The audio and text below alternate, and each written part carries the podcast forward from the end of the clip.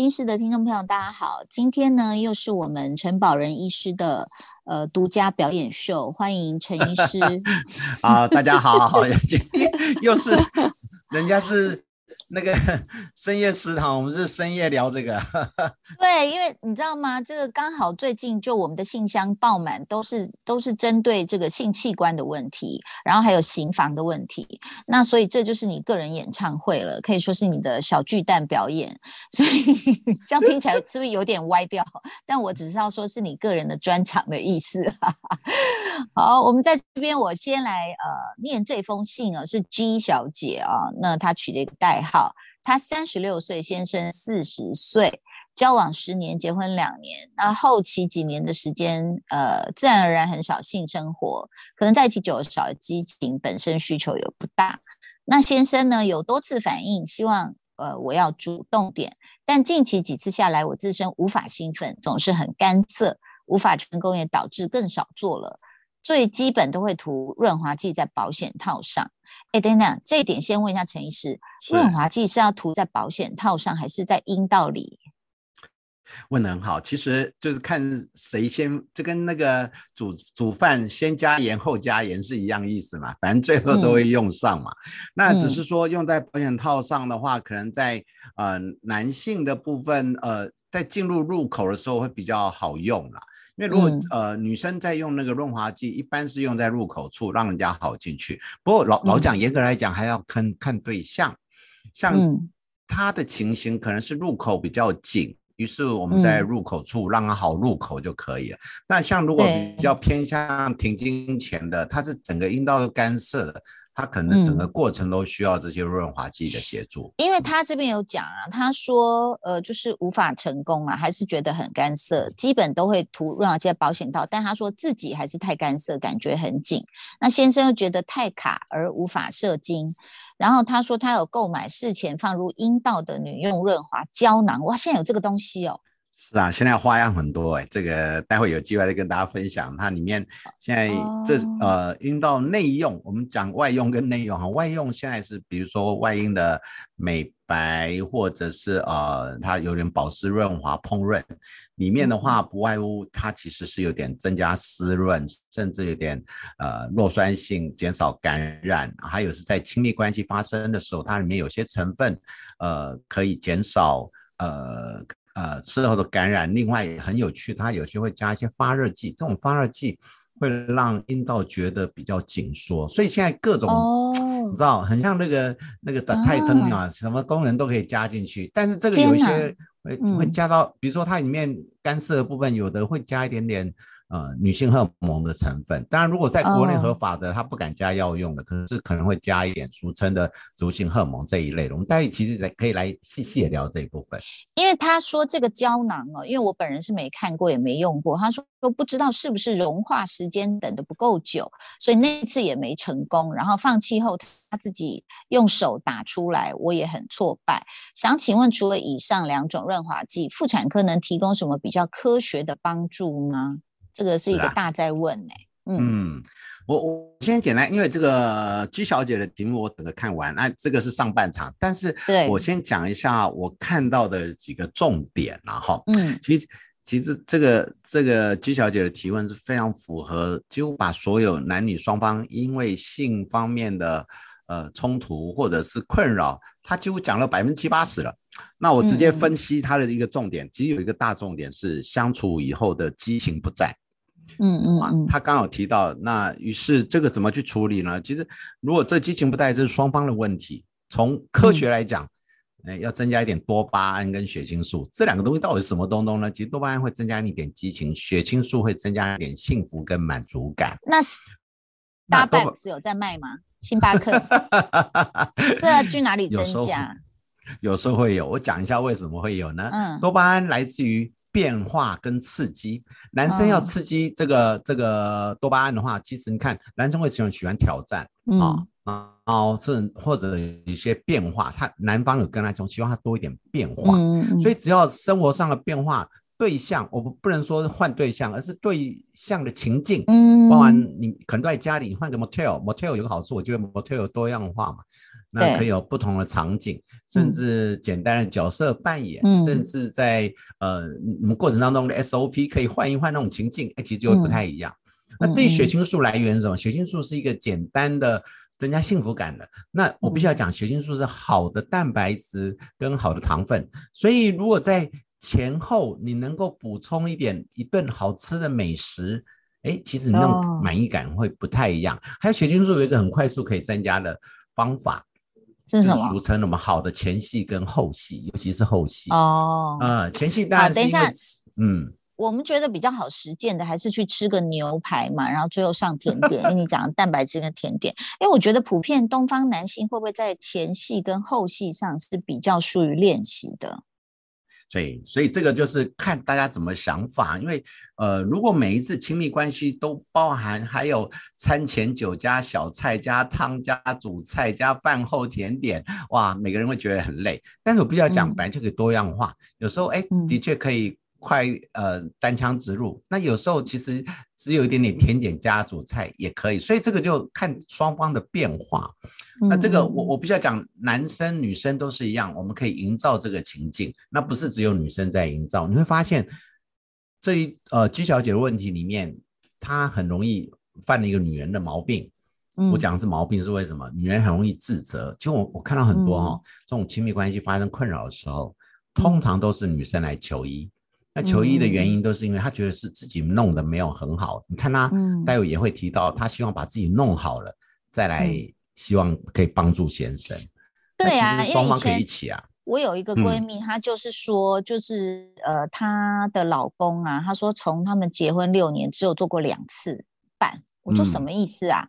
她说嗯，就她老公好像比较没有办法硬起来。我说那是什么问题？她说可能我不够性感。我心里想说。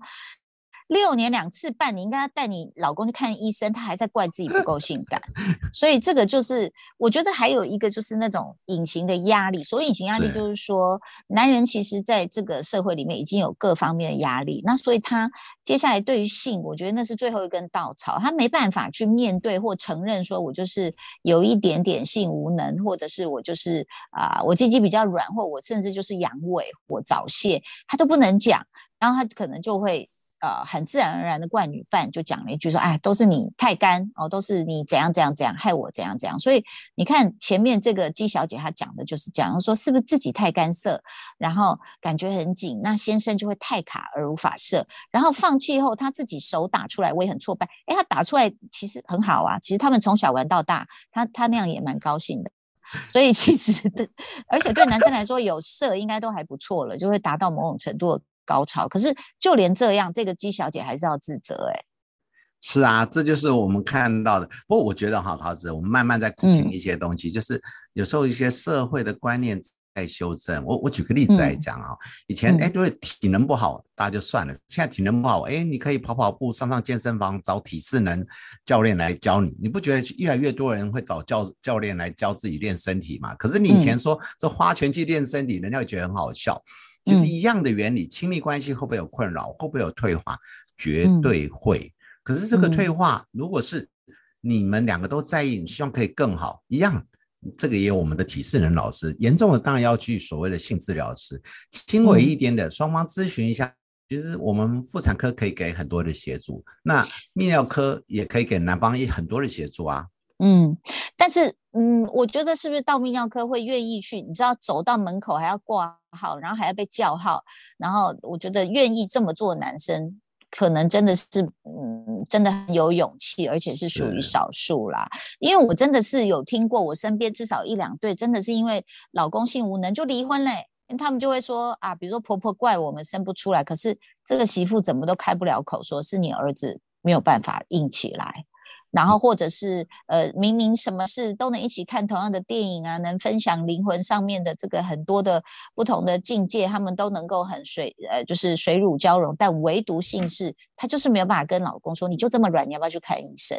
就这一步都没有办法说出来的时候，其实拆散了蛮多的本来的这些很棒的婚姻，就是灵魂都很契合啊，那肉体男生不愿意承认啊，那但是陈医师，我想问你哦，除了这两个润滑剂，那等等那个先问那个胶囊要放多久啊？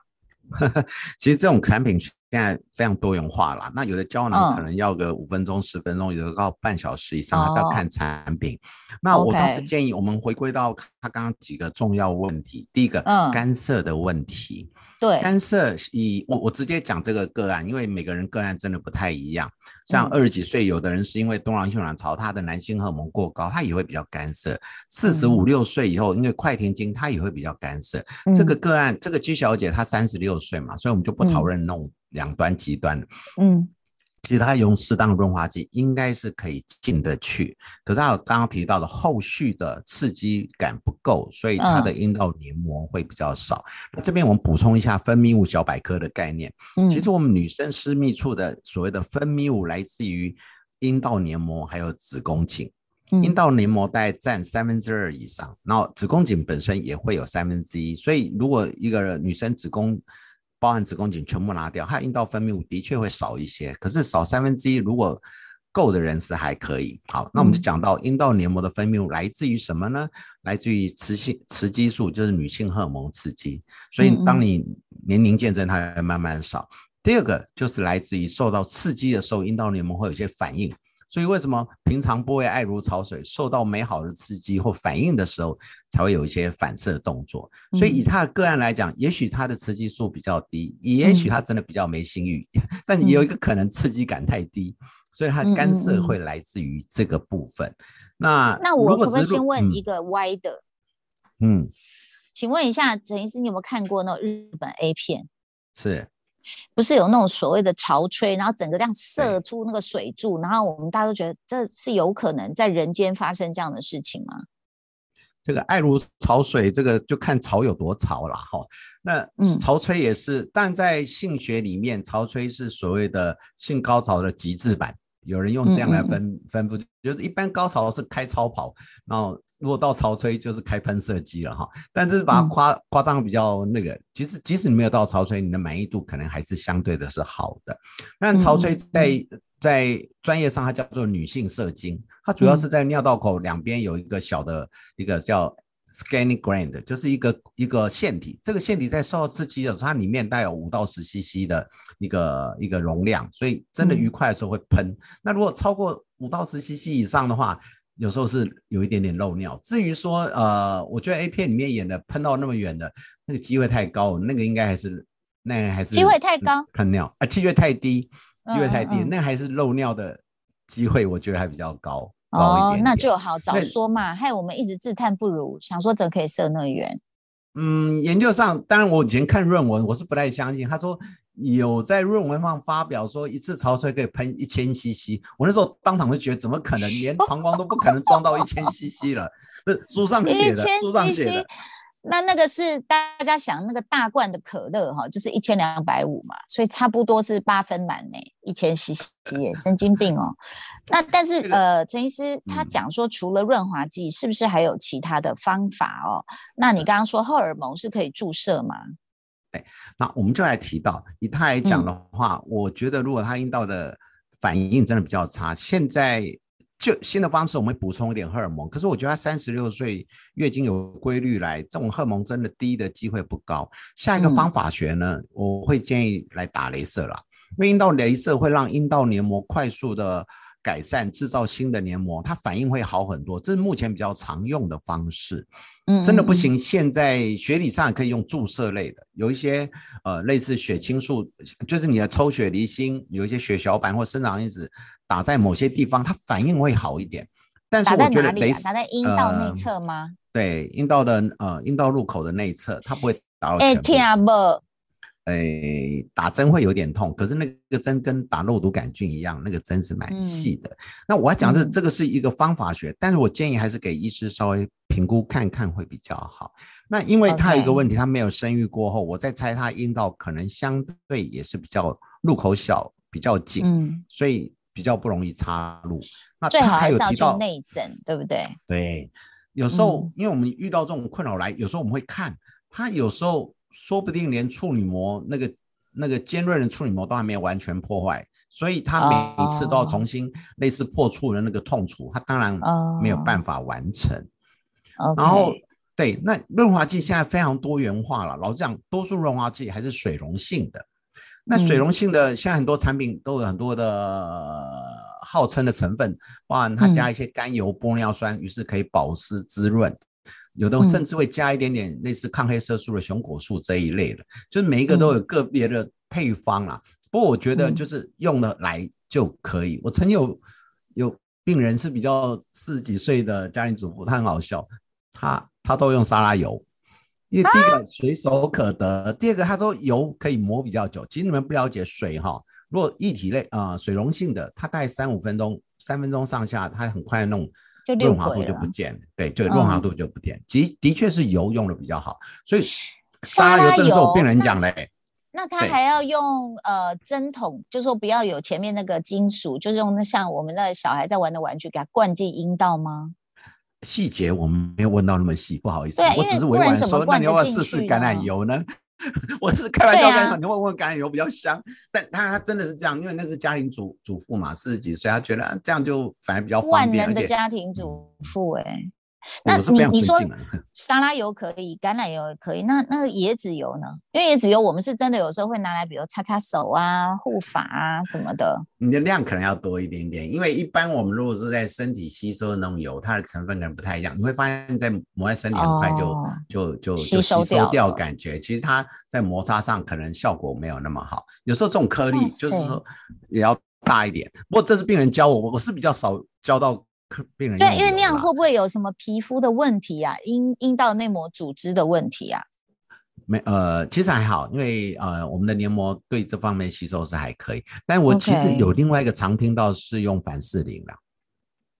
哦，凡士林对啦，凡士林是很多性伴侣啊，不管是男女啊、男男啊都在用嘛。是是，真的是好朋友。下一个我们就提到它里面提到南方的问题，我倒是觉得我们刚刚提到，对对不起对不起，那陈医师，我们再讨论回那个阴道镭射好不好？因为这个部分呢，可能很多人会好奇说，呃，是做一次动永久嘛？那一次多少钱？是，那我直接讲这个阴道镭射，其实在二零一零年。呃，全世界有两家厂商呃首次发表，其实它主要来源还是来自美容镭射。简单讲，我们的脸的皮都可以呃重新磨皮、破坏、长新的。于是美容厂商就想说，那阴道也是另外一个干涉的来源，也不可以无法炮制呢？当然不能拿脸的镭射直接打到阴道，但是它的镭射的那个能量概念是一样，所以。试了很久，在一零年首次发表，到了一四年台湾引进，一七年全世界大概越来越蓬勃发展，因为论文也越来越多。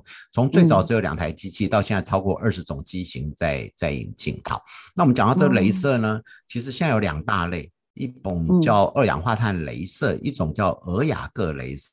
简单讲，两大类各有各的优势，我就不讲。但是在操作上呢，每一次大概十到十五分钟就可以完成。那一年大概我们会建议，第一年如果从来没做过人，其实是做三次，大概半年之内会建议做三次。它有一些它的一个疗程。第二年如果顺利的话，一到两次就可以了。第三年以上，大概一年一次，其实就绰绰有余了。那打一次要多少钱？保养量要看地方。呃呃。像大概还是要定价两万多，成交价还是在两万多一些些。当然你会发现有些地方可能在医院里面只有八九千，我也我我也知道有些医院只有八九千，他觉得啊这很便宜，随便打一打就好。但是这个很有趣的一点，随便打一打就跟同样牛肉面，你如果在鼎泰丰这样煮给你吃，跟你回家随便煮一煮，那个。感受会不太一样，还有其实效果要看那个操作的医师的经验值，它还是有一些差异的。至于满意度，我还不需要讲，还是要看对象的需求。我举例来讲，如果今天像这个是干涉，纯粹是因为干涉打这个可以有效改善，可是这个女生如果她有颈洞口疼痛的问题，你只增加润滑度是没有办法改善的。嗯，OK，好，我们今天呢，这个针对姬小姐的问题，我们先回答了前半部。那下一集呢，我们再来告诉大家她后半部的问题。那我们永远有我们的这个阴道界的专家，呃，他还是要继续开小巨蛋演唱会。要非常谢谢陈宝仁院长，谢谢你，很高兴跟大家分享，是，拜拜，拜。你会的，有一天。为心。